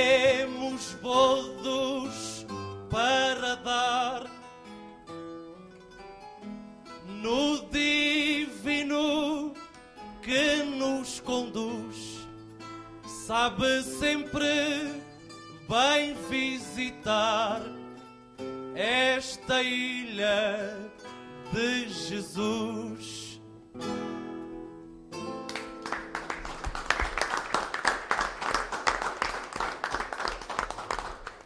Obrigado de novo aos cantadores José Eliseu e Fábio Auric e ao Luís Cabral e ao António Enes que os acompanharam ao violão e à eh, viola da terra, viola da terra da terceira. Certo, Francisco? Viola da terceira, não é preciso pôr a terra. Ótimo. Já se tinham ouvido velhas aqui, uh, Cláudia? Não. Maravilha. Velhas ainda não. Só novas. Só novas. Alan, me dizia há pouco que escreveu, tenho alguns aqui o título, Caneta de Tinta Permanente na Poesia Popular, um livro que escreveu em homenagem ao uh, cantador popular e poeta popular Caneta, de que celebra este ano, corrija a mala, se estivermos a dizer asneira, o centenário do nascimento. Exato. É uma das figuras da poesia popular terceirense, é a figura foi. ele, não era, ele não era raminhense de, de nascimento, era, era natural dos biscoitos, mas foi para o Raminho muito novo. E, uh, e, sempre que lhe perguntavam onde é que ele era, ele dizia que era do Raminho. É o mesmo acontecer com outro cantador que se notabilizou sobretudo na escrita de danças de carnaval, danças de espada de carnaval, que foi o Abel. O que são danças de espada de carnaval? Desculpa. Uh, é uma dança que é puxada por, por, por um mestre uh, com, que, que usa uma espada para orientar a, para orientar a coreografia do, uh, de, de, da própria dança. Isto é um bocadinho mais complexo do que isto. isto é, é, falar disso é um bocado é, é, é, um bocado entrar também numa espécie de segredo dos deuses, porque uh, ainda hoje temos que perceber como é que a vitalidade dessas danças conseguiu chegar até nós com a, com a mesma força e o mesmo interesse, sobretudo. Ora, há, há, um grande naipe de figuras notáveis nesta disciplina e uma delas é alguém a quem o Alan de Oliveira chamou cantador improvável, um tal Eduino Ornelas, que também o ocupou enquanto escritor. O Eduino é uma espécie de... de, de, anti, de ele é um, é um, excelente improvisador, mas é uma espécie de, anti, anti-cantador, porque ele desafina, ele gagueja, ele, ele, ele acontece-lhe tudo quando não é preciso. No entanto, é um homem que tem uma resposta sempre muito pronta e muito, muito assertiva sempre que é necessário e sempre que alguém puxa por ele. Uma das pessoas que melhor sabe cantar com ele está aqui presente, que é o José Eliseu. Uh, consegue fazê-lo dizer, dizer, coisas e aguentar com ele um desafio inteiro. Uh, chamamos de desafio é, é, é um naipe de, de que não tem medida, não é? Não, não tem, não tem limite. Mas ele, eles, eles conseguem de facto os dois entenderem-se entenderem muitíssimo bem. O, uh, o, o, Caneta é, é, de uma outra geração, portanto já faz 100 anos que nasceu. Uh, digamos que esses cantadores dessa época, quase todos eles fizeram uma poesia muito efêmera. Mas qual é o Papa? É o Charrua? Uh, digamos que eles, neste, neste, dessa geração, talvez o Charrua, sem dúvida nenhuma. Uh, mas, a partir daí, a partir daí há sempre outros... Porque, uh, há uma coisa que eles também nunca dizem, que é a inspiração do dia e do local faz com que os Papas muitas vezes deixem para bispos. Uh, e, portanto, uh, isso não é assim uma coisa tão. Não há uma hierarquia rígida. Não, não, não, não, não Pode podemos estar uma com grande isso. noite ou uma noite Exa exatamente, quer dizer, isso. azarada. E, e, o que eu gostaria de dizer é que eles, eles, eram, acabaram por ser um pouco cantadores efêmeros, porque os sistemas de, de captação e de, e de gravação de, de, dessas, dessas cantorias praticamente não existiam. Só quando aparecem os gravadores a pilhas é que a coisa começa a ser um pouco registada. De maneira que perdeu-se muita coisa bonita, quer dizer, há, há milhares de versos perdidos por aí que mais ninguém se lembra deles. Embora em quase todas as cantorias houvesse uma pessoa que era capaz de gravar na memória um desafio inteiro, que é uma coisa que ainda nunca percebi como é que isso se faz. Mas uh, cheguei a falar com, com a com uma pessoa que, que, que, fazia isso quando ia uma cantoria. Conseguia guardar as cantigas sim, e depois memorizá-las e depois transmiti-las. O Charrua é, não andava sozinho? Há um caso de amor uh, famoso? Um caso de amor que, que, é, que, é, que é famoso, mas que é também extremamente interessante. Ela, é, é o, uh, que é Waterloo, que era também uma excelente improvisadora.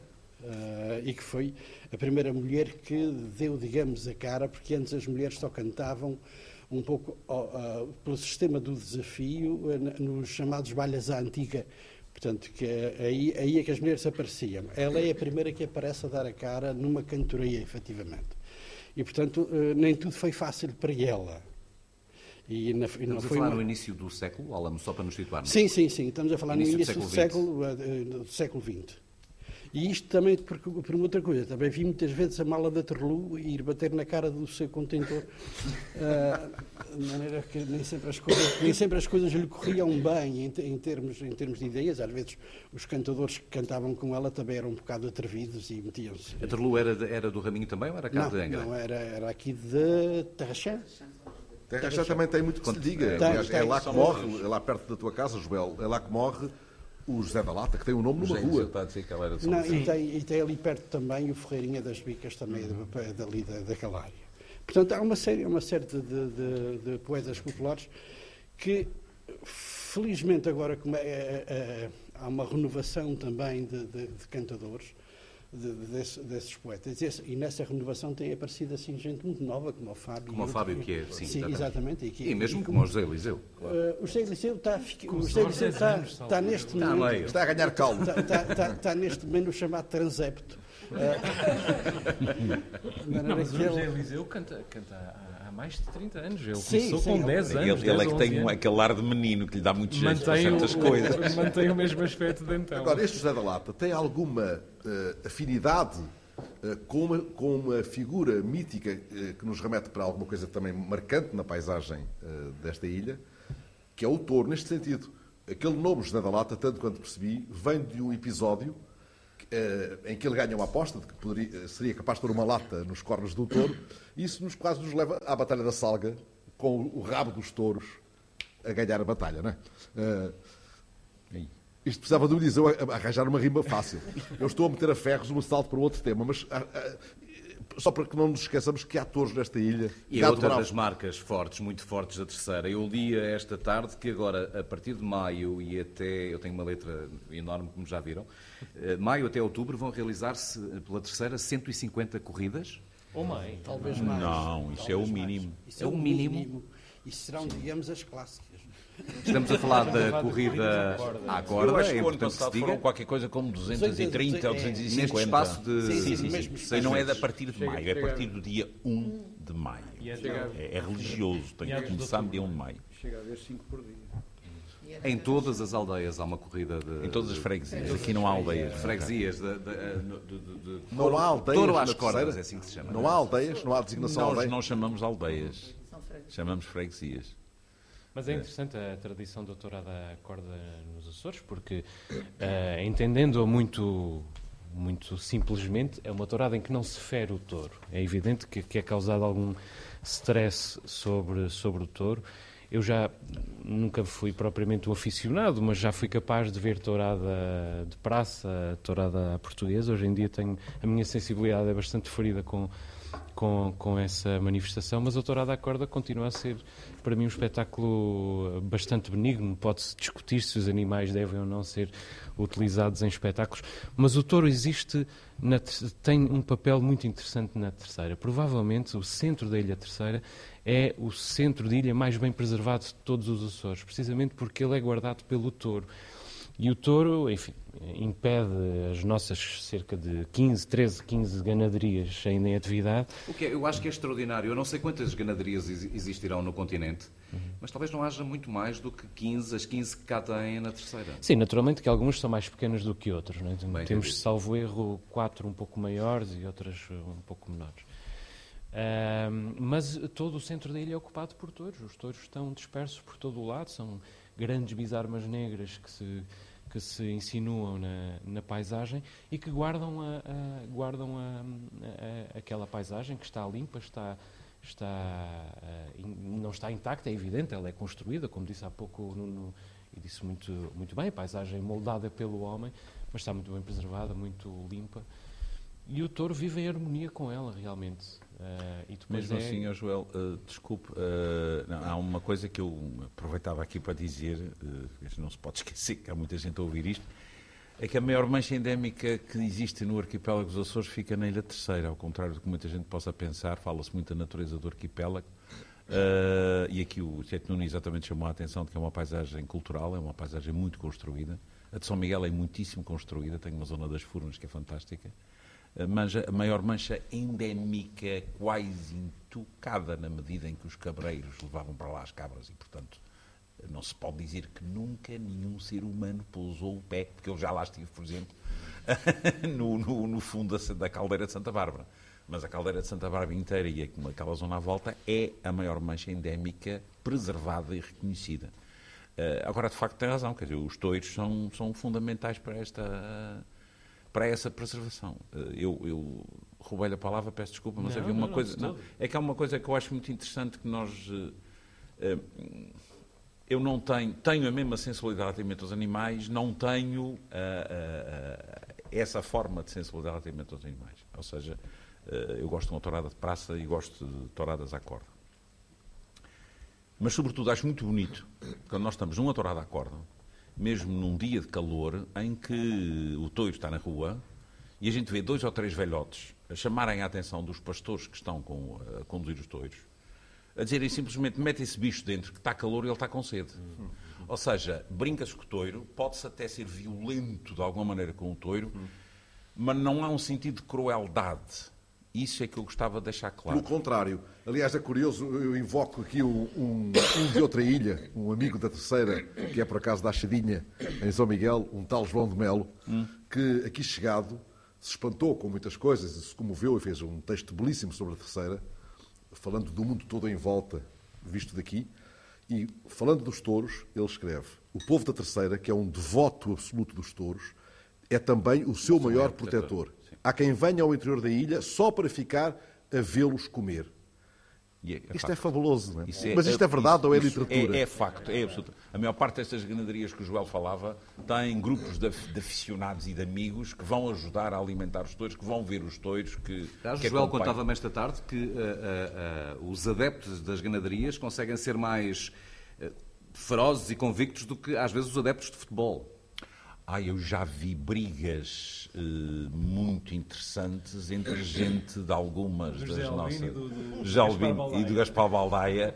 É, vou dizer, passe, ultrapassam completamente qualquer guerra. Qualquer uh, Sporting qualquer Benfica que Sporting, Sporting Benfica, Benfica Porto, uh, enfim, fica, passam a ser. E, e às vezes mete sacerdotes.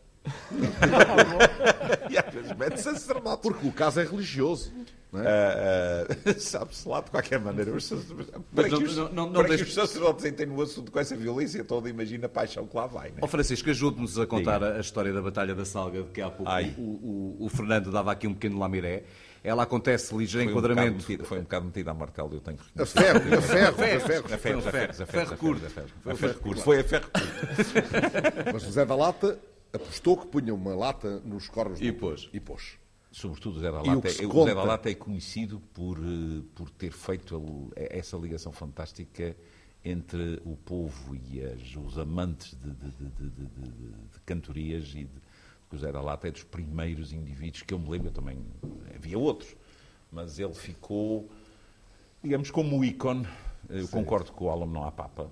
Sim, o dia é bom, sim, claro. eles cantam bem, o dia é mau e o, é melhor, um bispo, é um o melhor cantador é um fica completamente rastros mas José da Lata ficou famoso como sendo um Sim. homem que realmente... E, e a lenda associada à Batalha da Salga... Eh, a lenda associada... não, não é uma lenda, não é uma lenda. A, a, coisa é simples. A coisa que aconteceu foi que pegaram-nos... Eh, enfim, muita gente aqui sabe isso. Uh, os espanhóis... O, Estamos no tempo dos Filipes. A terceira sim, não sim, reconhece desculpe, os vamos, Filipes. Vamos, vamos... E dá-se a Batalha vamos da Salga. admitir que existe muita gente que também não sabe isso. Eu acredito que não. Uh, aliás, antes de falar da Salga, deixe-me só que lhe diga há uma coisa que eu acho muito engraçada, é que aqui na terceira, nessa época dos Filipes, eh, que começa para nós um bocadinho depois e acaba um bocadinho depois não por causa da distância do mar, mas porque as coisas... Nem da diferença horária. A, nem da diferença horária. As coisas, as coisas são feitas de outra maneira. Quer dizer, em 1580 o Portugal Continental perde a independência, aqui só em 83 é que os espanhóis de facto entram. E em 1640, em dezembro, acontece aquela coisa fantástica de um homem que é mandado para a janela fora, que é o Miguel de Vasconcelos, uma defenestração, foi uma palavra que eu me vi à rasca para conseguir fixar, uh, mas que é, é, é simpaticíssima. Defenestrar é mandar o indivíduo para lá fora. Vem de fenetre. É, vem de fenetre, exatamente. É um francês. Avant la lettre. Mas é essa. E só em 42 é que eles são expulsos aqui do Castelo São João Batista depois de um cerco de um ano inteiro. Portanto, há essa distanciazinha. Mas o que interessa é que em 81 há a Batalha da Salga, de que nós todos nos orgulhamos, não há, um bocado deve-se bastante também ao Gervásio Lima e a outros no princípio do século XX, mas eh, não há terceirense minimamente ilustrado que não saiba o que é a Batalha da Salga. Mas todos nós fazemos gala de esquecer a Batalha da Baía das Mós. Em contrapartida, a Batalha da Baía das Mós, que os espanhóis ganharam, está pintada no Escorial, em Espanha, Uh, e eles só falam dessa e não falam da da sala. Portanto, é, é como o futebol, né? cada um só fala da sua vitória e faz por varrer para debaixo da mesa. O que se passa na salga é simples. Os espanhóis entram, entram por uma zona que hoje em dia está cheia de paredes, mas naquela altura um bocado mais limpa, porque aquilo era de é terrenos de trigo, lançam fogo ao trigo, entram até mais dentro, e os portugueses de repente veem que os espanhóis já tinham posto em terra centenas de homens. Como é que se resolve o assunto? Para já foram chamar a tropa que existia. E depois foram chamar dois esquadrões de um, um chamado gado de cima. O gado de cima é, isto para quem sabe de um bocadinho de gado, o, o, as vacas e os bois são uns animais muito simpáticos, mas se não estão muito habituados a ver gente, ficam um bocado espantadiços. E havia o gado de cima que era posto para aquilo que se chamava mato, que não era cerrado com C, não era fechado, uhum. era posto para o interior da ilha, onde agora estão os tais touros que o João falava. E uh, foram lá buscar um monte desse gado, não era propriamente toiro, era gado espantadiço. Uh, evidentemente, hoje em dia, se forem às escolas e perguntarem às criancinhas, eles desenham um animal e não põem, não põem cornos no, no, na vaca, porque as vacas deixaram de ter cornos. Mas antigamente todas as vacas tinham cornos. E, portanto, eles pegaram naquilo tudo, juntaram, regimentaram em dois esquadrões e, quando os espanhóis estavam já bastante instalados, supostamente bem, de repente mandam os dois esquadrões contra eles e os espanhóis fugiram, estavam equipados com todas aquelas coisas ainda de armaduras e olha que eu vou-lhe dizer uma coisa. Quem fala de crueldades, meu caro Joel ver a descrição do que é que eles fizeram no dia seguinte com gente a dançar com mulheres com filhos a dançar por um entremeio dos cadáveres dos mortos espanhóis a tirar-lhes a roupa. E um deles até arranca arranca os arranca o coração de um deles e dá-lhe uma dentada. Uh, o pessoal não era nada fácil. Mas, portanto, o que eles fizeram foi empurraram os espanhóis todos para a água, morreram umas centenas, e durante mais dois anos a bandeira do prior do Crato esteve hasteada na terceira. Sim. A questão uh, deixa estratégicas importantes para quem acaba de chegar a esta mesa. Boa noite, Sr. Ministro Augusto Santos Silva.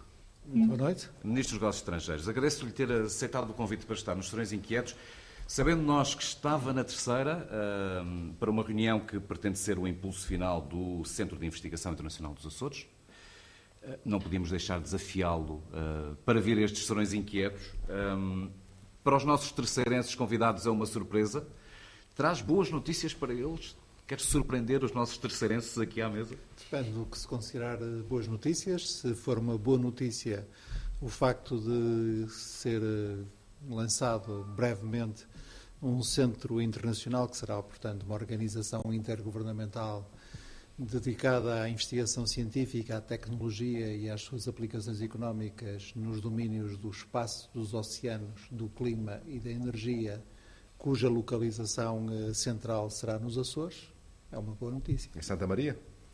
Uh, não, uh, nos Açores há depois há várias componentes possíveis. Uma das componentes que, aliás, tem entusiasmado mais quer alguns departamentos governamentais, quer algumas empresas, é justamente a componente de, da possibilidade de haver um, um porto de lançamento de satélites para o espaço aqui sediado nos Açores. Uma das localizações mais favoráveis é Santa Maria, mas o centro de investigação e tecnologia como tal é bastante mais amplo do que essa componente específica. Tirando partido um do, da circunstância deste ser o arquipélago estratégico em si mesmo, no meio do Atlântico, é, tema de uma conferência que vai aqui proferir. Sim, o desafio que, que foi lançado e que tem sido dirigido da parte do governo português pelo Ministro da Ciência, Tecnologia e Ensino Superior é o desafio de eh, tirar partido da localização eh, estratégica dos Açores no Atlântico e da possibilidade de várias outras ilhas atlânticas permitirem uma abordagem integrada, holística, a todas estas ciências e tecnologias Tirando partido disso, convidar países como Portugal, o Brasil, que tem, por exemplo, nas ilhas de São Pedro e São Paulo, ou Fernando de Noronha, também uma localização absolutamente uh, espetacular para este efeito, Cabo Verde, uh, os Estados Unidos, certamente, vários países europeus, a Comissão, a União Europeia como tal, para construir uma rede científica e tecnológica em torno destas ciências e das suas aplicações económicas, de natureza internacional focada no Atlântico.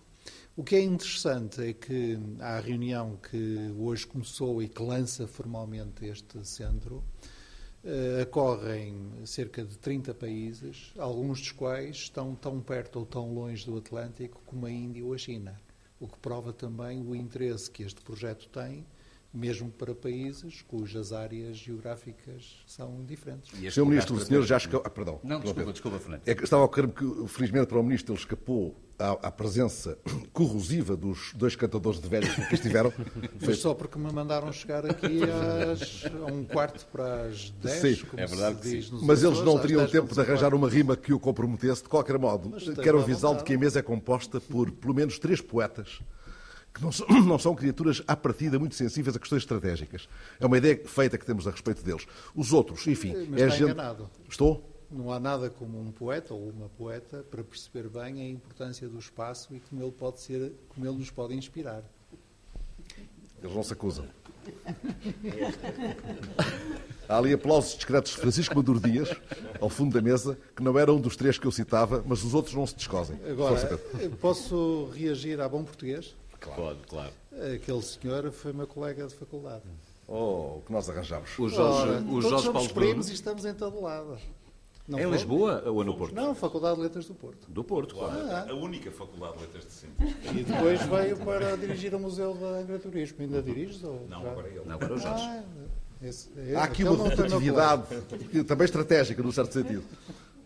Há aqui vários diretores, ex-diretores das mesmas duas ou três instituições, o que é muito saudável, de resto. Uh, deixaram pegadas em que se reconhecem os seguintes. É tudo muito pequeno. É um mundo pequeno, mas não, central. Sim, ia perguntar se não traz, eu tenho que fazer a pergunta óbvia, se não traz notícias sobre as lajes. Eu sei que maio será um mês mais propício a notícias, não sei se definitivas, sobre o futuro da base. Não, não, não, não traz nenhuma surpresa nessa, nesta sua estada na terceira a esse nível? Uh, não, há, há, um processo que está em curso, aliás, um processo de decisão que é da responsabilidade dos norte-americanos e que não está ainda concluído.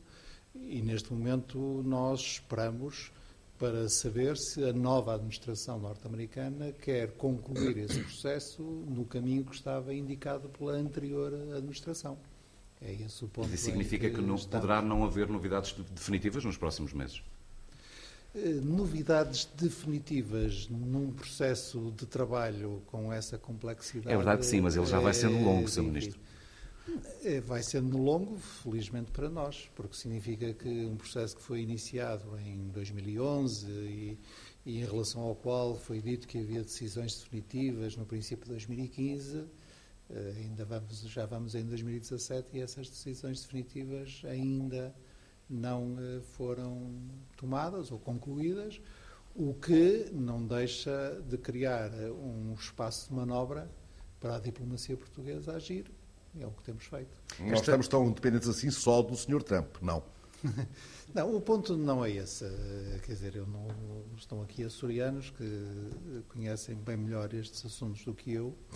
Mas, eh, para falar muito depressa, nós temos uma relação de cooperação eh, muito estreita com os Estados Unidos. Tradicionalmente, no coração dessa relação de cooperação estão as questões da segurança e defesa E no coração das questões de segurança e defesa está a base das lajes. Mas nos últimos anos, felizmente, temos também eh, incrementado a cooperação com os Estados Unidos em outras áreas que são tão ou mais promissoras que essa. Eh, a cooperação entre universidades, os programas com o MIT, com a Universidade de Carnegie Mellon, com a Universidade de Texas em Austin, eh, eh, o investimento na área das energias, e, portanto, o Centro Internacional sobre o Espaço, o Centro Internacional de Investigação sobre o Atlântico, é também um espaço que permite maior cooperação nesse domínio com os Estados Unidos e com muitos outros países. E mesmo no domínio da segurança, nós podemos trabalhar noutras dimensões para além de uma base militar propriamente dita. Finalmente, eh, nós temos dito, eu tenho dito aos norte-americanos muito, quer no meu passado como Ministro da Defesa, quer na atualidade como Ministro dos Estrangeiros, que basta olhar para o mapa para perceber que, mesmo que isso seja, que isto seja apenas, como às vezes depreciativamente se diz, apenas um ponto de apoio no meio do Atlântico para a Força Aérea Norte-Americana, a utilidade desse ponto de apoio é manifesta e é cada vez mais Ponto, manifesta. Há pontos e pontos, não é? Fica mesmo aqui a meio caminho entre, entre a Europa e os Estados Unidos. Esta questão, amigos terceirenses, continua a ser muito polémica na terceira, é algo que se discute no dia a dia, o futuro das lajes, é algo que. Sim, há muitas famílias. Mais na Praia da Vitória do que eventualmente cá. Sobretudo no Conselho da Praia da Vitória. Há muitas famílias que dependem da base das lajes, não apenas no emprego direto, mas nas indústrias satélites que vão sendo, vão sendo dizimadas. Uh, naturalmente essa é uma preocupação. Uh, os últimos sinais, os últimos anos não trouxeram uma, boas notícias.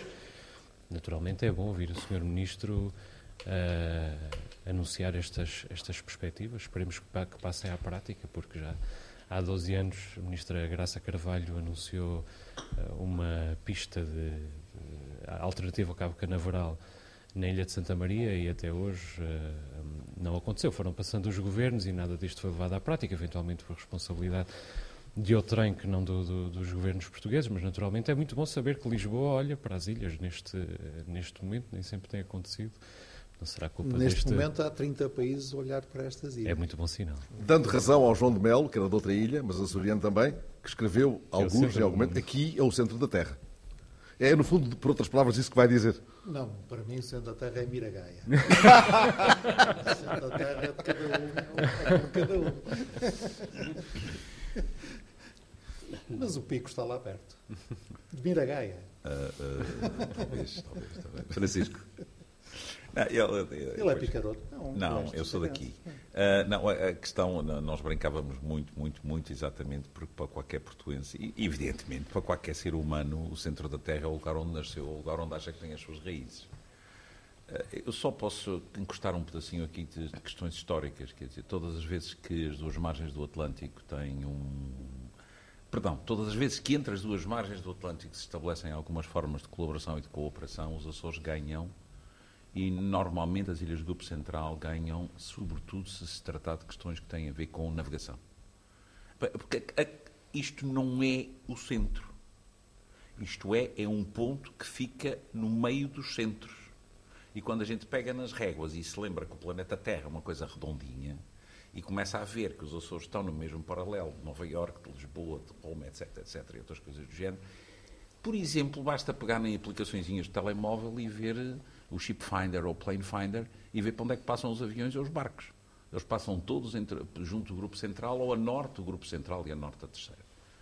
Uh, isso já aparecia, já, já havia com os barcos, já havia com os aviões, uh, houve com os submarinos alemães durante a Segunda Guerra Mundial. Toda a gente faz, faz essa porque é a rota normal, que é isso que o ministro estava a dizer. Quer dizer, as coisas. Uh, Percebe-se estudar mais geografia, realmente, que depois de estudar geografia. História.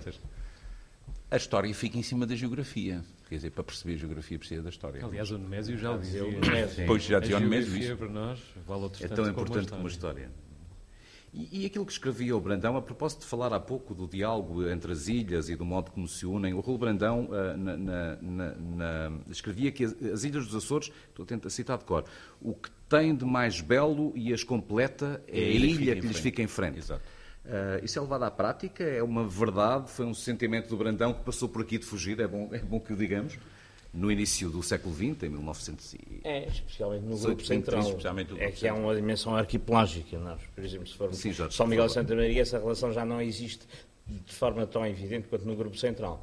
Mas é verdade, o Grupo Central. A ilha de onde se vê mais outras ilhas é a Ilha de São Jorge. É a ilha que está mais central aqui no, no arquipélago, justamente no Grupo Ainda Central. que a certas horas da noite, em condições atmosféricas eh, precisas, o Joel Neto veja São Miguel luzes. Não, perdão, isso havia, Uma, havia uma piada que eu não posso esquecer agora, que o Sr. Ministro está aqui, não posso esquecer, havia uma piada que nós contávamos aos, aos, aos de absolutos desconhecedores continentais portugueses, portuenses, como é que eram os Açores, nós dizíamos, epá, há duas... Havia aquela velha brincadeira de para jogar futebol era preciso tomar cuidado na maré cheia, o campo de jogos ficava metade de água. E não Mas havia, água, não? Para a bola não quer água. Mas havia uma outra que, olha, que houve vários que acreditaram é para Nova Iorque, os Açores ficam ao meio do caminho, pois ficam, ficam ao meio do caminho. O pico é alto, é muito mais alto que a Serra da Estrela. É. E, e, epá, e, e a América? Ah, pois, a América está tão perto. É, é preciso especiais condições de escuridão, tem que ser na lua nova. Mas do cimo do pico vê-se o clarão das luzes de Nova Iorque. e, e houve é alguns que caíram nessa. Esta questão da geografia é interessante, eu peço desculpa estar a monopolizar um bocadinho a conversa, mas porque este tema da, é, é, fundador na, na, definição da serenidade, a importância da, da, geografia. De que o Nemésio fala nestes dois textos essenciais de, uh, escritos por altura dos 500 anos do, da descoberta dos Açores, e de que, na verdade, Raul Brandão já tinha falado antes com a questão da ilha em frente, ou seja, o que aqui está em causa, e talvez uh, o grande dilema da serenidade, seja a noção de proporções. Uh, vive, uh, e nas ilhas, provavelmente, nas ilhas dispersas em geral, nós não temos profundidade de campo. temos, às vezes, dificuldade em perceber o que é que é longe e o que é que é perto. O que é que é grande, o que é que é pequeno, o que é que é antigo e o que é que é jovem. E eu creio que é disto que, que, que o Raul Brandão fala e que creio que é disto também que o, que o Nemésio fala. Nemésio, aliás, que inventa quase a palavra serenidade. Sim, embora ele vá buscar o conceito um bocadinho ao Unamuno e, e, e o integra. A hispanidade. Sim. A hispanidade. Sim. E é aí que entra um bocado o Luís da Silva Ribeiro. O Luís da Silva Ribeiro, na sua investigação, dá muito suporte depois àquelas, àquela fantástica forma de definir os Açores que o Nemésio tem. Quer dizer, mas o, o Luís Ribeiro, patrono aqui da biblioteca, é de facto o grande homem que carreia todos os materiais e que consolida. Uh, quer dizer, lê-se o Nemésio, percebe-se. E agora, quais são as razões do Nemésio? É no Luís Ribeiro e é nos três ou quatro volumes de obras dele que a gente percebe. Que é onde estar nesta biblioteca, de resto. Eu estava a passar os olhos envorrasante pelos convidados desta emissão e parei ali no Diretor-Geral da Cultura desta terceira hum. e ocorreu, arquiteto ainda por cima, com percurso feito ao lado de Cisa Vieira, é ocorreu perguntar já agora, porque fizemos aqui também um pouco de interpretação de uma série de factos, de notícias, de possibilidades, o tal centro interpretativo que o CISA chegou a projetar para esta ilha, quando é que fica eh, eh, na paisagem, provocando ou não a mesma polémica que esta construção Muito provocou? Provavelmente provocando. Não, seguramente não. não. Não, porque ao contrário do que tu, eventualmente, até os arquitetos terceirenses esperavam, uhum. o projeto é muito discreto. É discreto no sentido continental. E é discreto também, e é discreto também, no, também no sentido de cheirança. Ele percebeu exatamente a quantidade de varas em que se ia meter e faz uma. E, não, ele faz uma, uma coisa que me parece muito interessante, que é pega num dos edifícios que está, ficou em ruínas do tempo da, do terremoto, que é o, o Passo de Pamplona. Que era um que dos é, tais mundos que podia ser biblioteca. Os tais, sim, sim e responde, eh, digamos, ao, ao, desafio que a Câmara lhe pôs, porque isto é um projeto municipal, eh, fazendo, digamos, a reconstrução do edifício, mas acrescentando um corpo novo, que tem uma ligação por baixo, numa, de, aproveitando um desnível que existe para o terreno, para a casa vizinha, e, eh, digamos, cria uma nova frente, no fundo, as traseiras da, da, do, do, atual edifício, cria uma nova frente para uma perspectiva do, que se vê da, da memória. Portanto, ele eh, transforma o espaço. Normalmente as cidades têm os espaços traseiros, têm, eh, digamos, as sobras daquilo que é a urbanidade, e ele transforma o, eh, digamos, aquilo que é traseiro, aquilo que é orador, mas que tem uma visibilidade brutal da, da, memória, não é? Se vê a cidade hum. toda. Aliás, esta manhã estávamos na memória, só o Pedro é que tinha ficado ainda no hotel um instante a ultimar. Diz que estava a trabalhar. A diz. trabalhar, estava literalmente a trabalhar. este desgraçado deste meu uh, chefe de equipa estava a trabalhar. Uh, mas, e mas, nós, na memória, ouvimos uma conversa de alguém aqui da ilha, presumo, com alguém vindo de fora, talvez para uma destas discussões que se anunciam estes dias, apontando ali para, para a zona de, de, do Palácio dos Capitães Generais, por isso. Sim, é? Ali vai ser. É, é nesse alinhamento. O edifício do, assim. do CISA. É, é, aquela ruína. É, é. Exatamente. Agora, isso é, isso é, um projeto municipal, na, na, estratégia que nós fizemos, que é da responsabilidade da Direção Regional de Cultura, naquilo que é para o PO, suas 2020, neste caso é um programa regional, era preciso uma, uma estratégia e um mapeamento prévio. Nós incorporamos, digamos, alguns edifícios, alguns municípios, para além daquilo que era da competência do, eh, das infraestruturas regionais, mas, eh, obviamente, eh, digamos, o dono da obra é o município e, ao que eu sei, houve dois concursos que ficaram desertos, ou com, não, um deserto e o outro com valores acima do, daquilo que estava definido e, portanto, os concursos não tiveram, não tiveram seguimento. Portanto, é um processo que está ainda em, na terceira fase, digamos, na terceira tentativa. Agora, já de acordo com a legislação, eventualmente, por, por, através de um assunto de direito. Eu disse que íamos deixar a maior parte do nosso elenco. Nós não tínhamos preparar tantas emissões. Nós que ainda pretendíamos falar das batalhas aqui entre os absolutistas e os liberais. Há bocado eh, procurava aqui uma frase do Nemésia quando, quando falavam sobre a soberanidade, porque ele considera hum, essas batalhas e o modo como a terceira se colocou ao lado do liberalismo como uma grande página da história insular. Partilham desta ideia? É, é... Não. Francisco. Uh, o Simão José da Luz Soriano, que é o primeiro diretor do primeiro jornal que se publicou no arquipélago dos Açores, que é a Crónica da Terceira, diz que onde a bandeira da Senhora Dona Maria II flutuava mais por acasos da fortuna do que pela vontade dos seus habitantes. Uh, digamos que chegou uma altura em que havia liberais em Angra, até, digamos, à Terra Chã, uh, excluindo a Terra Chã, Sempre. Sempre Porque a Terra Chã já era território das guerrilhas absolutistas e ia para aí até à feteira. A partir de São Sebastião já não era muito seguro um liberal aventurar-se à noite. Uh, depois é que foram lentamente conquistando. Ou seja, ao contrário do que as pessoas pensam, a terceira era miguelista. A terceira... Existiam poucos liberais aqui. Eles vieram de fora e cá ficaram na Aliás, ratoeira. São os, imigrantes. Chamam no Médio, são os imigrantes. São os imigrantes. Isso era, era a ratoeira para os Mas liberais. ainda bem que daqui partiram para o Mindelo. Ora, antes que isto acabe, eu tenho uma pergunta aparentemente ociosa. Uh, estava aqui, olha, perdida neste, neste caos uh, que sugere a minha capacidade de organizar uh, de um modo justamente fora dos manuais. Uma pergunta para o Álamo de Oliveira, que, fica sabendo, meu caro, foi um dos criadores do símbolo heráldico da freguesia do Raminho. E por carga d'água é que meteram lá três abelhas, uma cruz latina e uma gavela de trigo. Ora bem, eh, as abelhas são o símbolo do trabalho e, uh, o Raminho é, é uma freguesia rural que é particularmente dedicada à agropecuária. E, portanto, as abelhas tinham que lá estar. O trigo também tinha que estar porque o Raminho chama-se Raminho por oposição ao ramo grande. É uma, uma planície muito mais pequena, mas uh, chamava-se Raminho exatamente por isso. Uh, a seguir, a cruz tem a ver com, com a cruz dos jesuítas, porque o patrono da freguesia é São Francisco Xavier. Portanto, uh, digamos que a heráldica é tão simples quanto isto, não tem muito para pensar. Temos aqui em fundo o sinal de partida, estamos no fecho desta edição dos eh, Serões Inquietos e queremos agradecer de novo aos nossos convidados, aos nossos anfitriões, Sr. Ministro, muito obrigado por ter vindo. Ministro Augusto Santos Silva uh, estará cá até amanhã, na terceira. Se quiserem pressionar para uma solução para as lajes, ele está por cá até amanhã. Mas não sejam tão obsessivos, há muito não, mais claro coisas na terceira. Claro que há, claro que sim. Agradecer também aos cantadores que, entretanto, nos deixaram, José Eliseu e Fábio Eurique, e ao Viola da Terra Luís Cabral e ao violão de António Enes, uh, que, entretanto, foram cantar e tocar para outras paragens. Obrigado Luísa Ribeiro, Jorge Bruno, Francisco Maduro Dias, Álamo Oliveira, Nuno Lopes, Joel Neto, Cláudia Cardoso. Muito obrigado por terem recebido a TSF.